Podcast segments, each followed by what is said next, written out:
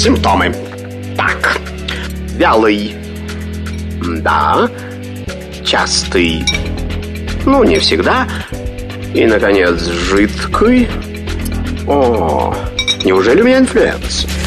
Не занимайтесь самолечением. Заходите к Наталье Троицкой на медицинский форум.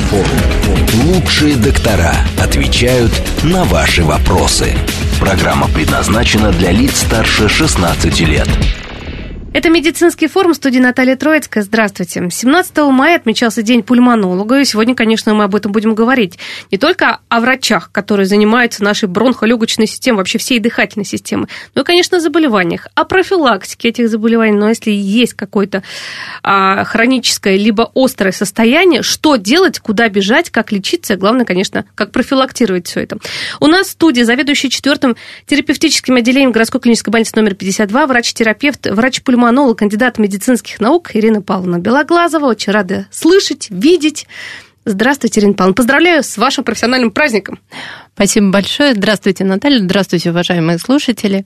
И с удовольствием сегодня отвечу на все вопросы. Отлично. Ну, тогда начнем с самого такого основного. По статистике не будем говорить, хотя я читала, не знаю, согласитесь, нет, правда это или нет, мировая статистика, что у каждого второго это заболевание какой-то дыхательной системы в течение жизни, конечно же, у каждого второго человека происходит.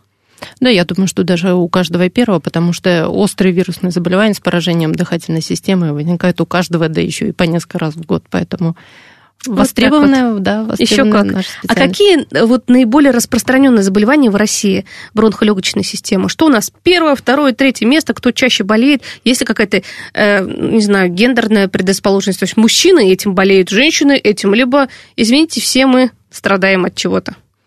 Ну, на первом месте, конечно, по обращаемости это заболевание верхних дыхательных путей, э, причиной которой являются наши банальные сезонные вирусы, и болеют и детишки, и мужчины, и женщины, и пожилые, поэтому здесь статистика неумолима для всех граждан. Но если уже говорить о каких-то прицельно пульмонологических заболеваниях, то хобл, угу. это наши граждане не молодого возраста, уже имеющие стаж курения, стаж какого-то контакта с профессиональными вредностями, и мужчины, и женщины подвержены одинаково, но с учетом, что мужчины курят как минимум чаще, поэтому болеют, к сожалению, чаще. Воспаление легких, да, это тоже наш бич, и никуда не ушла пневмония, ковидная пневмония. То есть она осталась Я еще? Надеюсь... Мы-то думали, что все все закрылось, прекратилось, и, в общем, как в маске все сняли. Э, сказали, что ковид пришел, это просто в обычно э, ОРВИ, но знаете что, обычно ОРВИ все забывают, что может перерасти во что угодно. Да, и обычную ОРВИ, и наши привычные нам вирусы тоже дают поражение легких, и э, тоже иногда являются причиной госпитализации пациентов достаточно тяжелого течения. Поэтому ковид не исключение, он к счастью, наверное, для многих э, более легко протекает, но тем не менее ковидный пневмонит, поражение легких э, до сих пор встречается. Поэтому, наверное, мы об этом не забудем, и уже наш новый как бы вирус да. и опыт этот останется с нами теперь навсегда. Угу. Какие вот наиболее такие яркие симптомы заболевания легких, бронхов. Вот на что обращать внимание? Потому что вот сейчас весна, да, угу. активно все, вот не так давно мы обсуждали бронхиальную астму, сегодня тоже ее затронем, да, начинает все с аллергических реакций, которые человек пропускает мимо себя. Самолечением, конечно, таблеточку выпил, антигистаминную, все хорошо, бежит и счастлив, и все, все симптомы прошли, и замечательно. А это все копится, копится, копится, время идет, и потом раз, и уже какой-то действительно кризис, да, криз, как называется, да? Ну, да. Обращение к врачу, и понеслось, и диагноз появился, бронхиальная астма. На самом деле классические симптомы, конечно, никто не отменял. Это угу. кашель, это одышка, но, тем не менее, а, пациенты, пациенты, окружающие их люди должны обращать и на такие симптомы, как любой, как мы говорим, респираторный дыхательный дискомфорт. Есть какое-то чувство соднения, какой-то заложенности, какой-то тяжести, как, как иногда пациенты выражаются, что-то в горле скребет, что-то вот мешается. Угу. На эти симптомы также надо обращать внимание, это может быть в том числе и проявлением приступа бронхиальной астмы. Ух ты!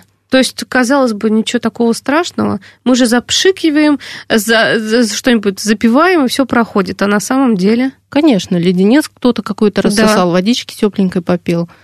А на самом деле надо обратиться к врачу, и очень часто именно такие симптомы пропускаются пациентами, потому что классический приступ удушья, понятно, его сложно не заметить да. и сложно не обратить на него внимание. А, а вот какое-то першение, соднение в горле, вдруг возникающее при контакте с чем-то, пациенты многие пропускают. Так что на, на это нужно обращать внимание очень сильно. Вы знаете, вот по поводу, вообще, я думаю, причин заболевания легких сейчас поговорим. Э, все ли они понятны, ясны, потому что какие-то вот э, той же бронхиальной астмы причина, к сожалению, непонятна. Вот, может быть, и другие заболевания. Обычно многие переживают, вот сейчас пора кондиционеров, да, про пневмонию мы сегодня поговорим, что к сожалению, у нас же, ну, как бы все хотят быть здоровыми, красивыми и в прохладном атмосфере работать, например, если даже на улице, а вот говорят, что будет лето действительно жаркое.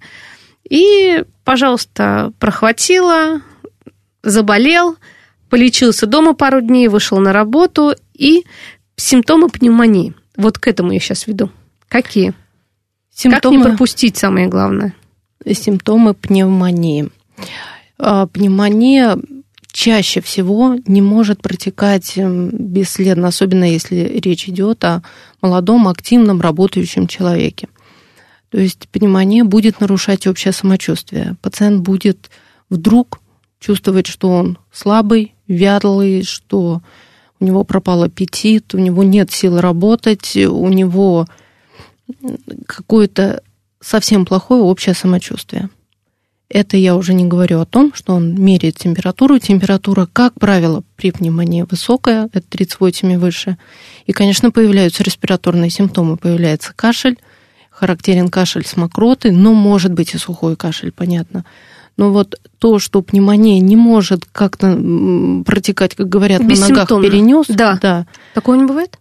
Ну, классическая пневмония не бывает. Если это, опять-таки, если мы вернемся к коронавирусу и вспомним, что он поражает легкие, то я говорила о том, что и простые вирусы, нам привычные респираторные сезонные вирусы, также могут поражать бронхолегочную систему, легочную систему, вызывать не пневмонию, а вирусный пневмонит. Вот он может протекать как-то скрыто. То есть это просто не было раньше столько у нас КТ-исследований. Теперь мы их делаем, и мы видим, что больные, болеющие вирусной, острой вирусной инфекцией, респираторные, могут иметь какие-то проявления на КТ в легких в виде бронхиолитика, какие-то матовые стеклышки, но это переносится, по сути, для человека так, как переносится банальное ОРЗ. Но если речь идет о бактериальной пневмонии классической, то просто на ногах без симптом, малосимптомно ее не переносят. Угу. То есть это все очень-очень даже серьезно. Это такой, знаете, дифференциально-диагностический момент. То есть если э, пациент заболел УРЗ, у него насморк, у него боль, соднение в горле, у него какие-то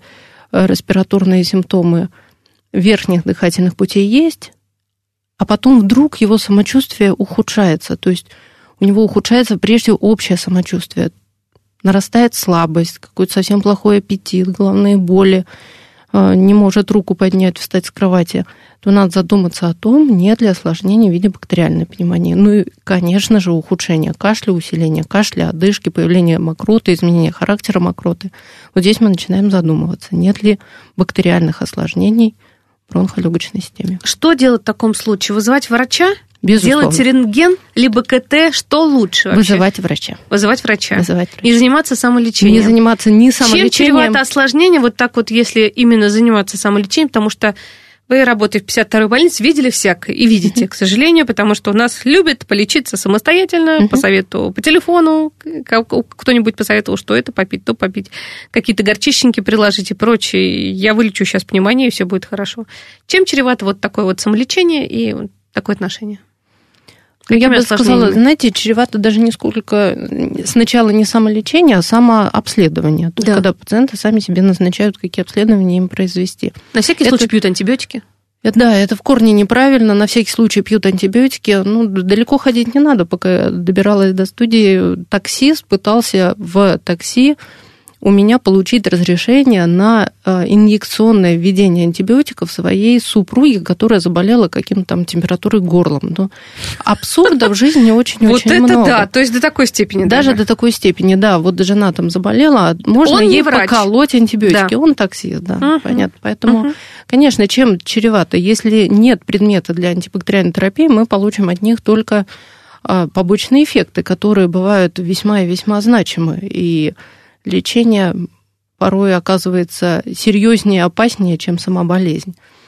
Если эм, есть такие предметы для антибактериальной терапии, то поймите, что а, помимо вот такого понятия, как антибиотик широкого спектра действия, есть микроорганизмы, которые могут быть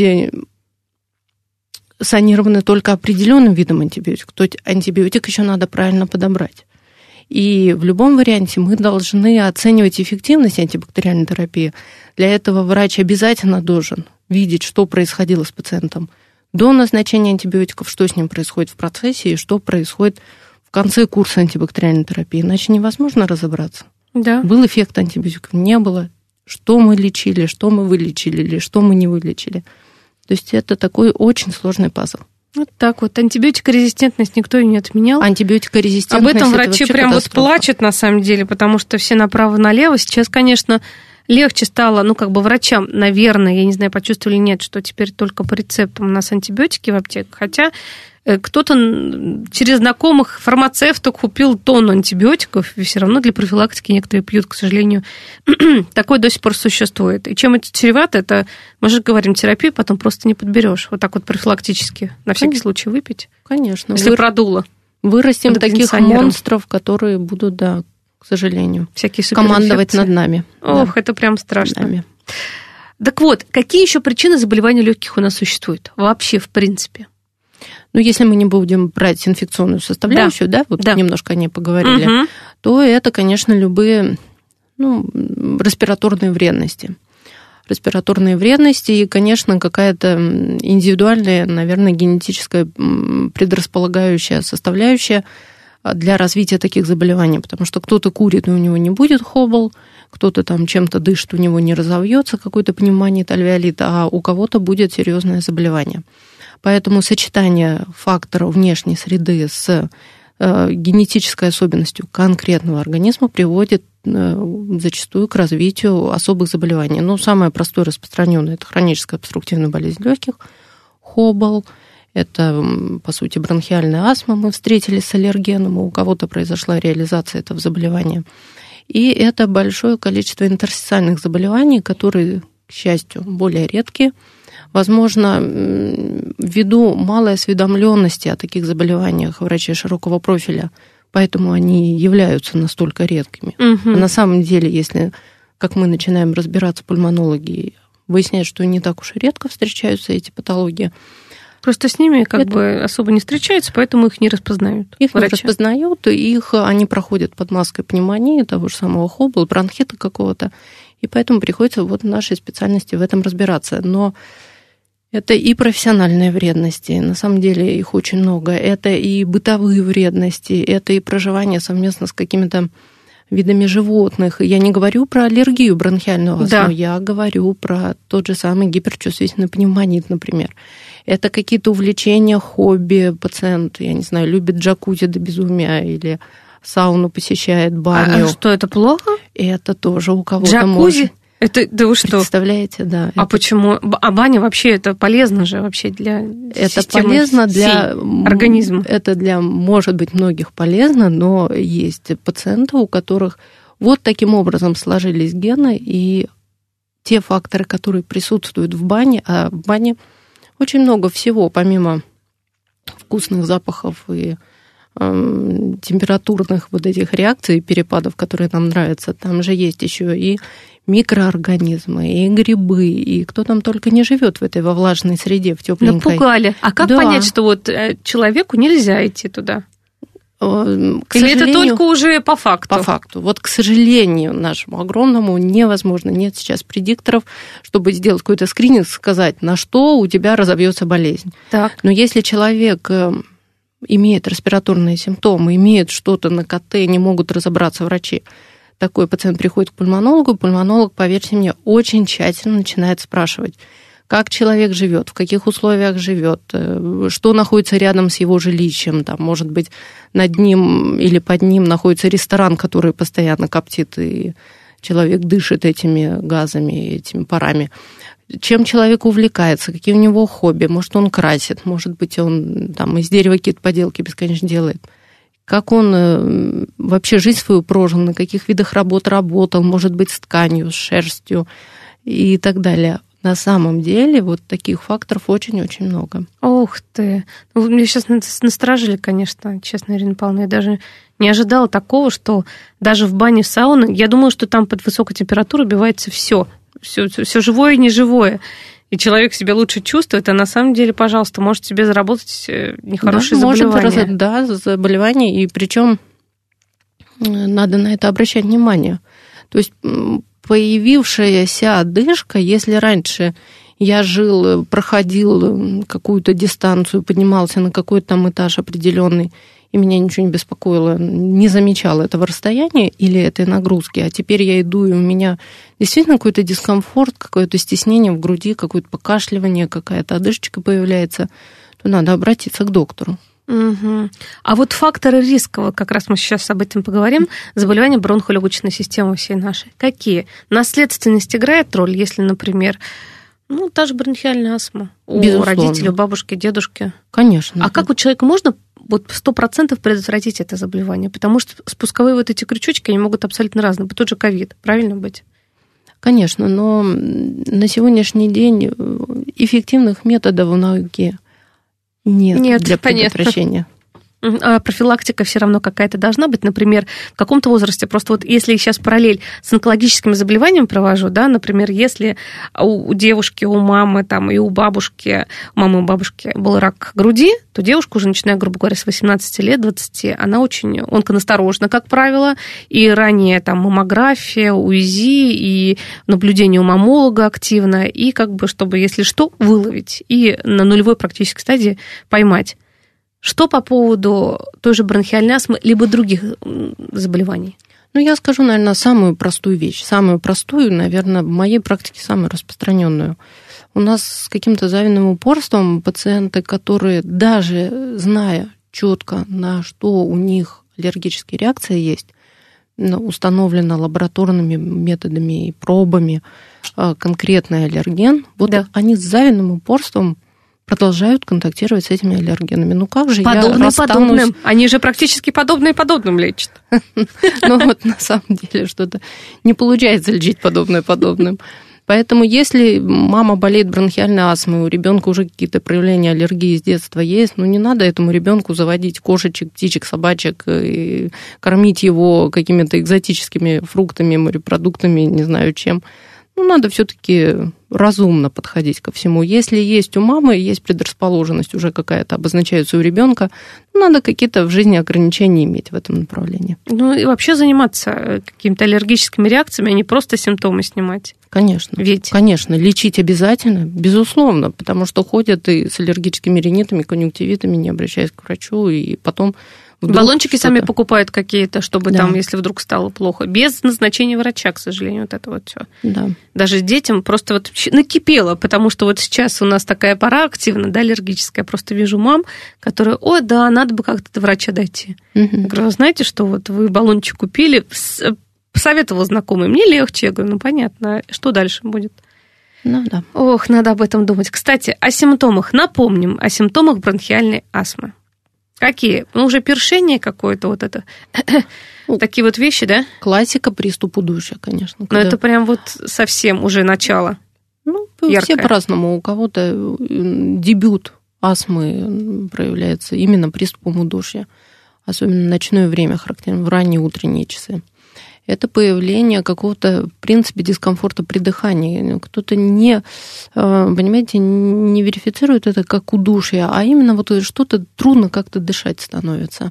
Какое-то в горле стеснение, в груди стеснение, сдавление, соднение, какое-то першение, какое-то щекотание появляется а, и ощущение свистовых хрипов в груди. Вот угу. этот э, вопрос я очень часто больным задаю. Вы Слышите в груди подсвистывание? Вы когда ложитесь, слышите, как у вас свистит? Вы слышите у вас гармошку или вот что-то там пищит в груди? Так. И иногда пациенты говорят, нет, у меня хрипов нет, у меня кашля нет, одышки нет. А вот на такой вопрос отвечают, да, вы знаете, СИП слышу, периодически у меня этот СИП возникает, особенно когда там простудной какой-то вирусной инфекцией угу. болею, то обязательно начинает в груди свистеть, сипеть. Ох, вот это уже признак яркий. Это в том числе может быть признак того, что есть бронхиальная астма, которая банально на вирусную инфекцию у пациента обостряется. Пациент ходит, да, без и лечения, без базисной терапии, не знает и без диагноза. А вот когда все-таки вот он дошел до пульмонолога, да, терапевт направил с подозрением, как диагностируют полноценно? Потому что я знаю, что достаточно сложно диагностировать, когда вот человек вроде сейчас все неплохо, все хорошо. То есть вот как поймать то самое и действительно доказать, что бронхиальная астма назначить лечение, не пропустить уже пульмонологу? Далее, вы знаете, на самом деле, вот при всем развитии медицины на сегодняшний день бронхиальная астма диагноз клинический. Угу. То есть на первом месте все равно идет анализ жалоб и симптомов пациента. На первом месте, потому что а методы обследования, которые используются, та же самая спирометрия и анализ крови банальные с определением уровня тех же изюнофилов и аллергообследование пациентов, не всегда дает нам какие-то дополнительные информационные моменты.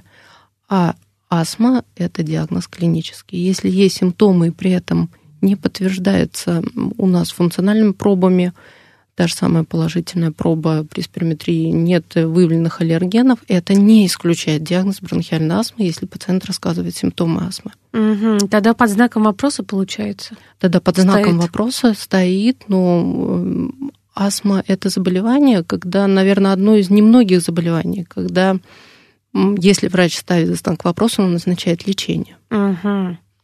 Потом проводит до обследования пациента, и если мы не выходим на какой-то другой альтернативный диагноз и остается диагноз бронхиальной астмы, но пациент уже получает лечение. То есть это тот диагноз, когда начинают лечить болезнь, даже ее просто заподозрив. Вот так вот. А, кстати, вот по поводу лечения. Многие переживают гормоны, то, третье, десятое.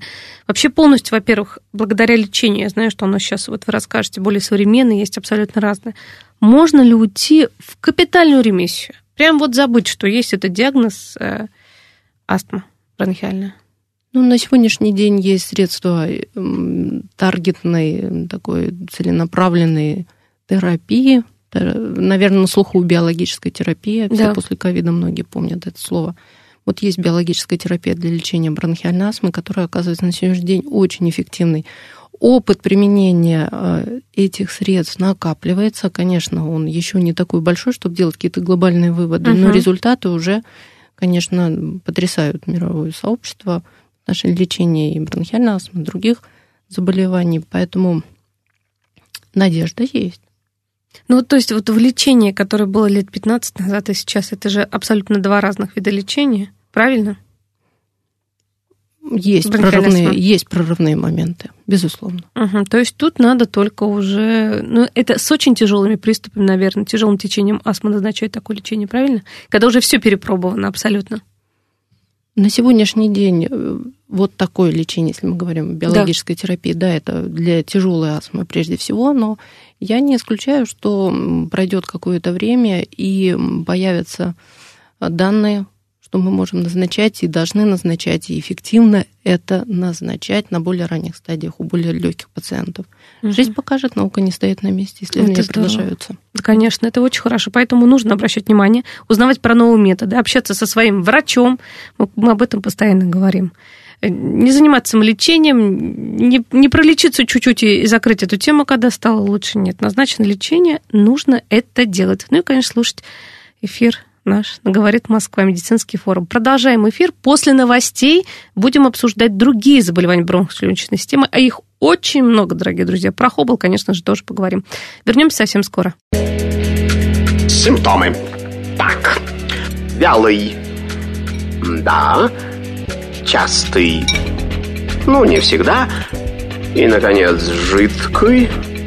О, неужели у меня инфлюенс? Не занимайтесь самолечением. Заходите к Наталье Троицкой на медицинский форум. Лучшие доктора отвечают на ваши вопросы.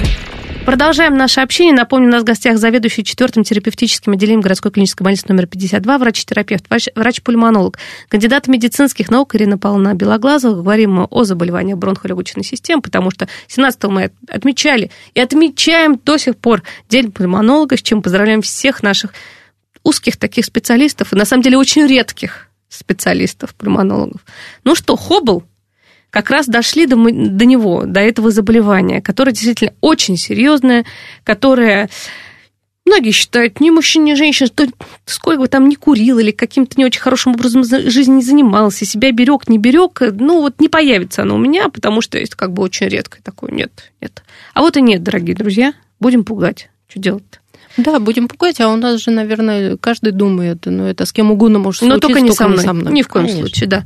Что такое вообще хоббл? Расшифровка. Хроническая обструктивная болезнь легких. То есть уже в самом названии понятно, что это заболевание хроническое, как гипертоническая болезнь, как сахарный диабет. Оно однажды возникнув, неуклонно будет с человеком присутствовать в том или ином виде.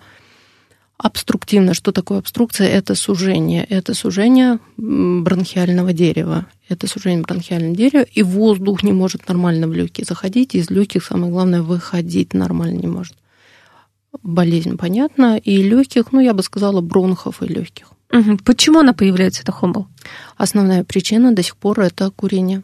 Это курение табака, это основная причина Да что ж такое-то? Казалось бы, вот истребим эту нехорошую привычку. А, кстати, вот опять же, никотин, либо вот эти вейпы, всевозможные другие, я не знаю, пароген... парогенераторы, я не знаю, как, честно говоря, называются вот эти вот все приспособления, слава богу, я не курю, вот, и мои близкие тоже. Тем не менее, и у молодежи, но сейчас этим опять борьба идет на уровне государства, да, со всеми этими вейпами, этими всякими непонятными сигаретами, они считаются, что, наоборот, это лучше, чем никотин и прочее. Они на развитие хоббл влияют? Они влияют на гораздо, я бы сказала, более серьезные заболевания и состояния, потому что электронные все средства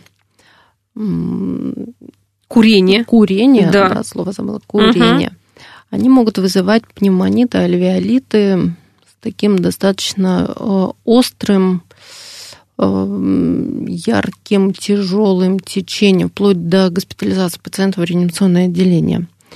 То есть э, развивается, по сути, тотальное поражение легких.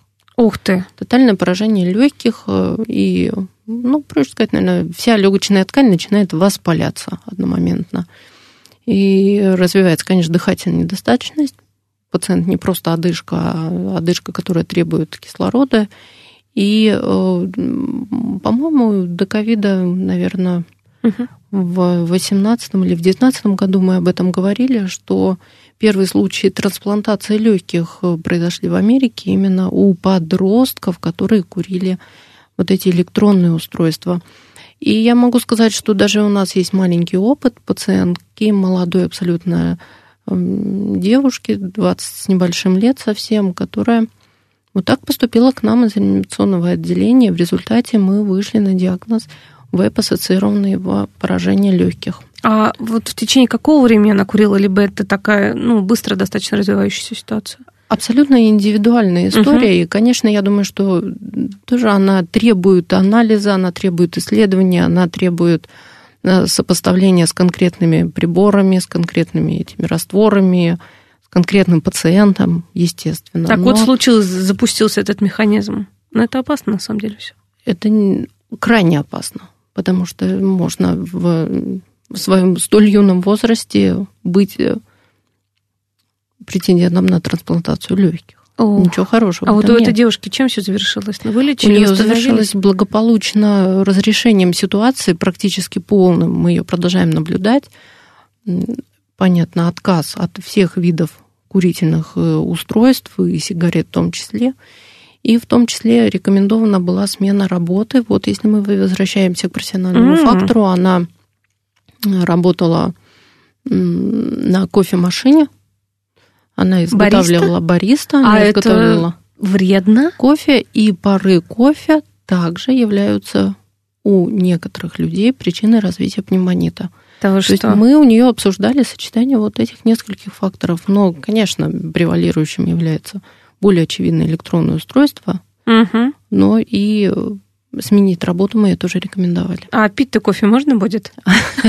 Пить внутрь можно, если другого нам не скажет гастроэнтерологи. Слушайте, ну это вообще, конечно, интересно. Я думала, это наоборот такая замечательная работа. Расслабляется нервная система, ты готовишь кофе вкусный, люди радуются рядышком. Дышишь этими чудесными запахами с а на утра до самом вечера. деле- а на самом А деле да.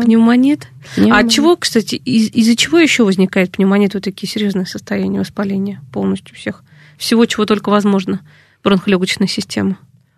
Вы знаете, факторов очень много, но если вот обсуждать то, что касается нашего центрального региона, Да. для жителей, кто проживает, эм, то надо обсуждать различные хобби. Сейчас очень много людей, которые чем-то занимаются таким специфическим. Кто-то Так, например. клеит, красит, кто-то что-то вырезает, вышивает. То есть э, там, где присутствуют какие-то все равно запахи неестественные для Мгм. обычной жизни. Это наше хобби в виде то, что я уже говорила. Действительно, сауны, бани, джакузи. Э, Это лекарственные препараты. Анализ того, что мы принимаем, э, очень тщательный, потому что лекарственные препараты тоже приводят к развитию лекарственных пневмонитов зачастую. И э, это наши питомцы, с которыми мы проживаем. Потому что на первом месте в мире по развитию гиперчувствительного пневмонита э, из питомцев занимают птички. И в 52-й больнице уже все знают, если они вызывают меня, и пока ты в люхе у пациента какие-то матовые стекла, меня уже встречают словами «птичек у пациента нет». То есть до такой степени попугайчики и канарейки Попугайчики, да. приводят к таким вещам. Абсолютно любые птички, и канарейчики, и попугайчики, и э, гуси, и уточки, и вот все, это все, все да. наши пернатые. Я не говорю о инфекционной составляющей, которую они в том числе могут Да. нам передать.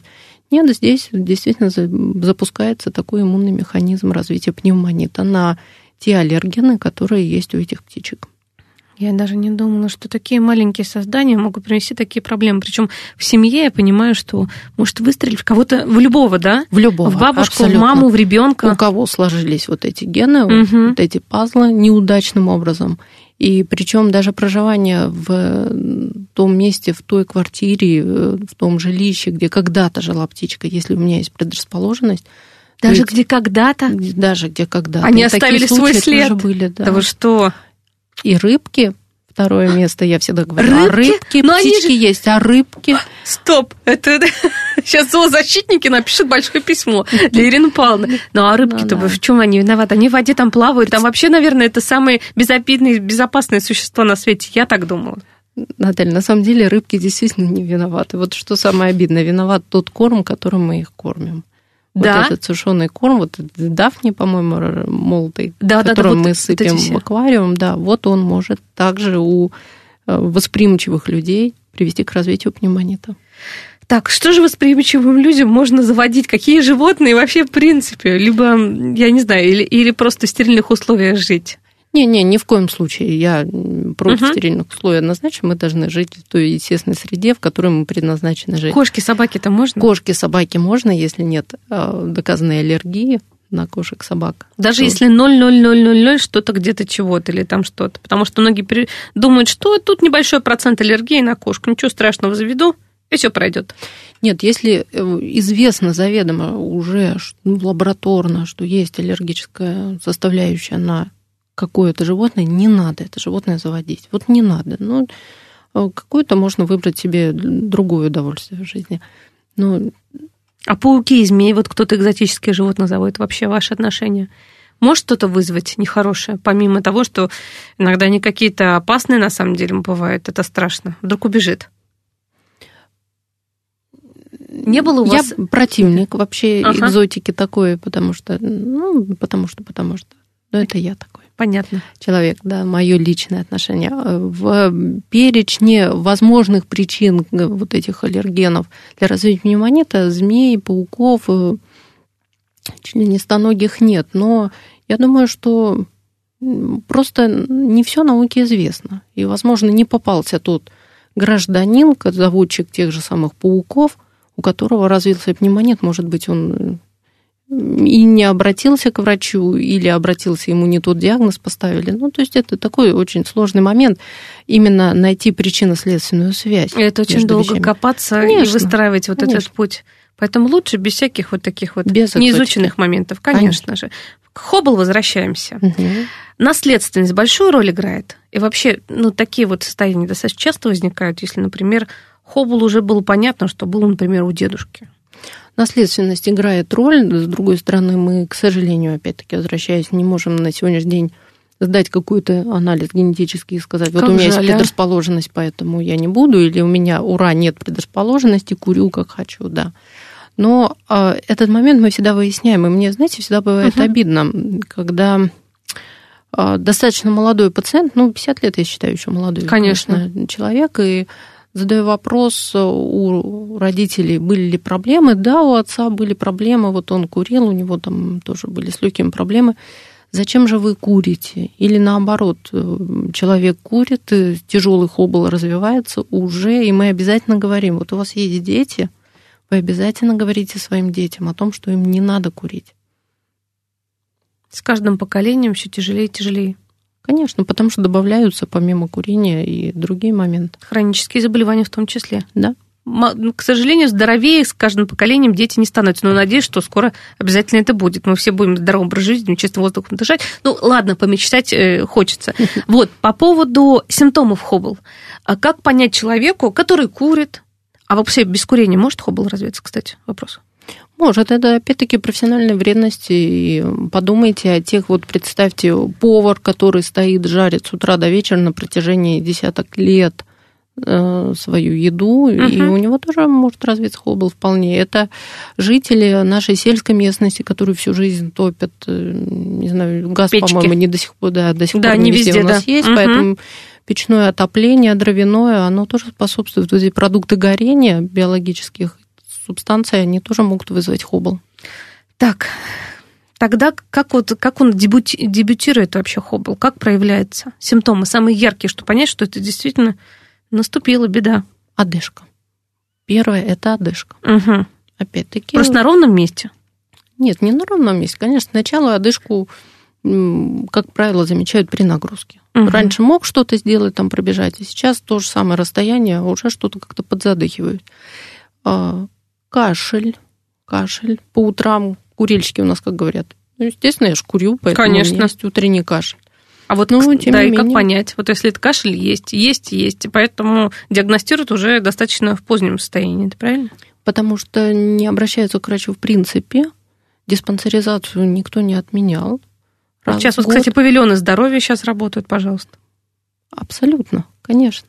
Доступность. Иди в парк гуляй, зайди, все сделай, сдай. Конечно, хотя бы раз в год курящему человеку после 40 раз в год, раз в два года спирометрию делать надо, потому что в определенный момент э, может выстрелить. Угу. И уже будет понятно. И самое важное в этом во всем, что отказ от курения на любой стадии хоббл все равно к небольшому улучшению привести может, даже если это уже какой-то запущенный процесс.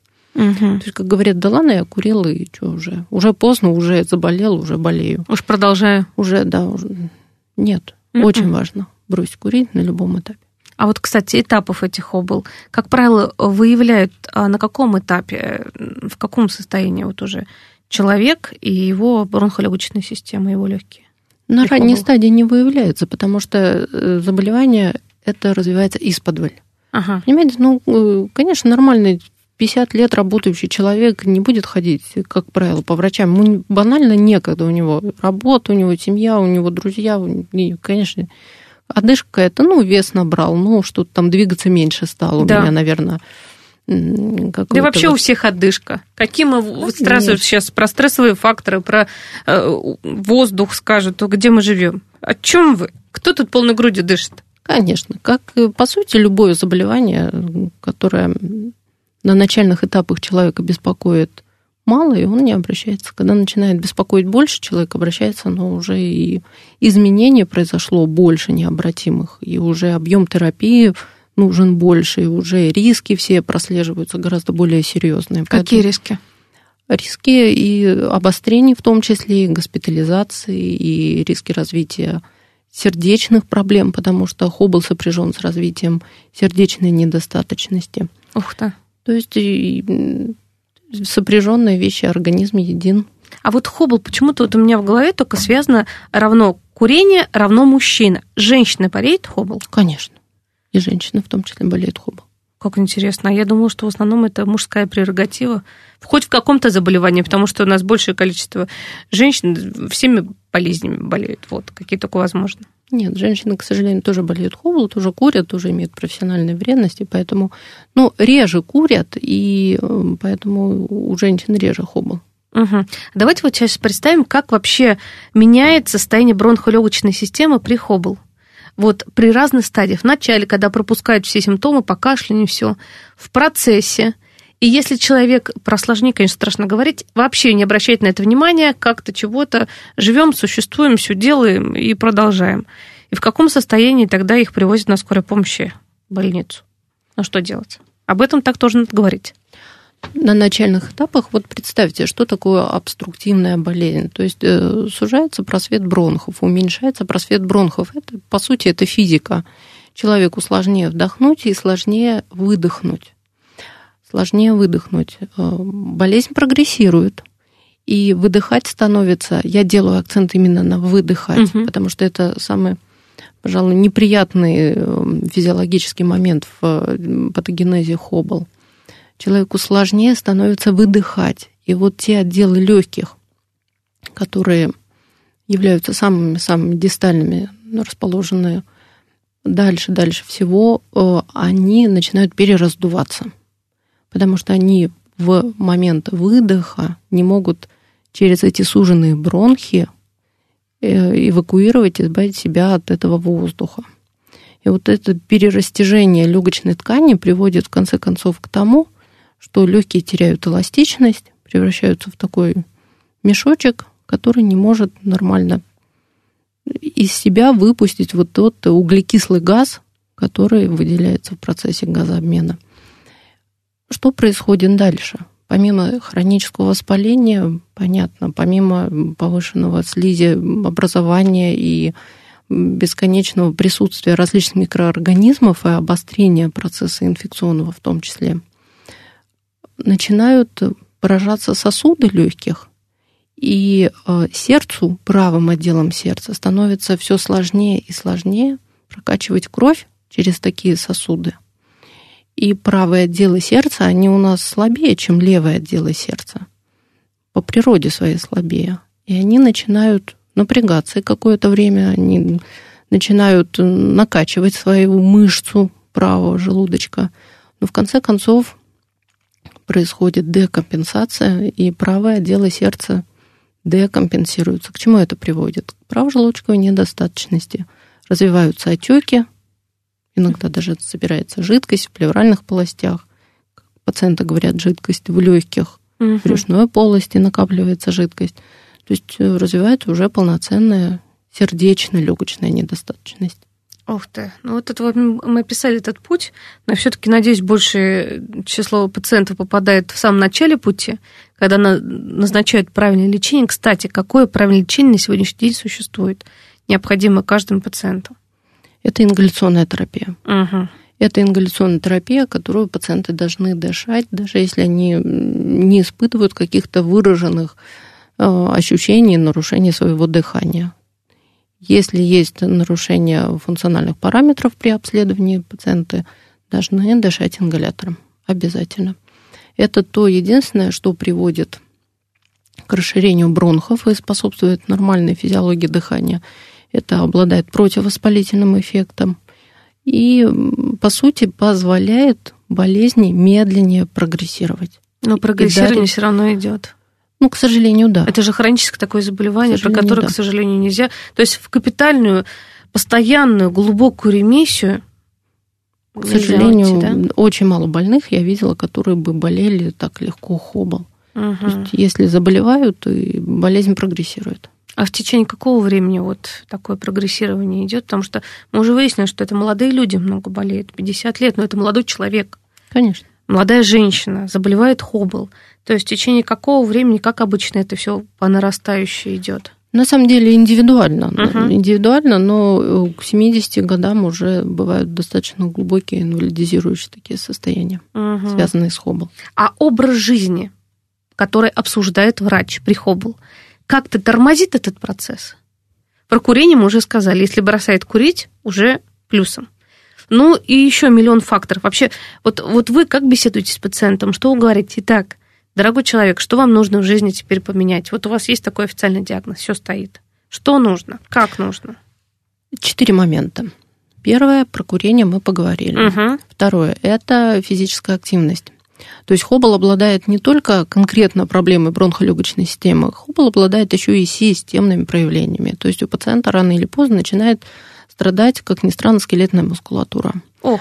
Начинают таять мышцы, верхний плечевой пояс, и помимо того, что проблемы с дыханием, связанные непосредственно с бронхами, возникают проблемы с дыханием, связанные с тем, что у нас э, у пациентов тают дыхательные мышцы. Им просто нет нечем дышать, нет дыхательных мышц, чтобы дышать. Поэтому физическая активность, специальные упражнения лучше, если это будет э, совместная работа с врачом ЛФК, который владеет этой информацией, постоянная, непрерывная. До, я не знаю, я, мы говорим до конца дней своих, вы да. должны заниматься физической активностью. Разумной, понятно, естественно, конечно. Второй, третий момент. Третий момент – обязательно прививаться. Пациенты, которые болеют хоббл, должны делать профилактические прививки. Грипп, пневмокок обязательно. Это та категория, которая подвержена обязательной вакцинации. И четвертая категория, которую мы обсуждаем с этими больными, uh-huh. это регулярное э, наблюдение у врача-пульмонолога, потому что надо отслеживать эффективность терапии, на каком-то этапе препараты заменяются, меняются дозы, что-то добавляется, что-то убавляется, меняется картина заболевания и меняется лечение порой и обязательно отслеживают сопутствующие заболевания, потому что очень серьезно, что очень часто хоббл сопряжен с ишемической болезнью сердца. Мы курим, и мы поражаем не только бронхолегочную систему, но еще и свои сосуды. Развивается атеросклероз, и все с этим связано. Поэтому эти моменты также надо совместно отслеживать.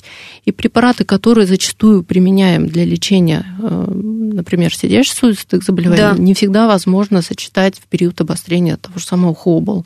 То есть это такие пациенты, которые должны уже быть действительно под таким таким под наблюдением, конечно. Потому что да, многие препараты сочетаются, не сочетаются. Клиническим фармакологом с вашим мы угу. обсуждали эту тему как раз, когда пациент сложный с, разно, с разными диагнозами хроническими серьезными. Тут попробуй извернись, но конечно. подбирать терапию. Конечно. И об этом надо думать и знать. А, кстати, Хоббл может привести к каким-то серьезным таким, совсем еще серьезнейшие заболевания, например, как рак легких? Да, у больных хоббл рак развивается чаще, конечно. Потому что фактор риска, он, собственно, и там, и там одинаков. Угу. Если развился хоббл, почему бы не развиться раку легкого? Поэтому надо в том числе быть под наблюдением. Профилактика существует хоббла? Не курить. Единственное? И э, на каких-нибудь сложных производствах, э, да? И не работать на каких-то, да, вредных производствах. А лучше на свежем воздухе. Конечно. Да? И будет прекрасное самочувствие. Ну и, конечно, переслушать нашу программу, если вы сегодня ее пропустили. Спасибо большое, было очень интересно. Благодарю за интереснейший эфир. У нас в гостях заведующий четвертым терапевтическим отделением городской клинической больницы номер 52, врач-терапевт, врач-пульмонолог, кандидат медицинских наук Ирина Павловна Белоглазова. Спасибо большое. Спасибо, Наталья. Всего доброго, всем здоровья.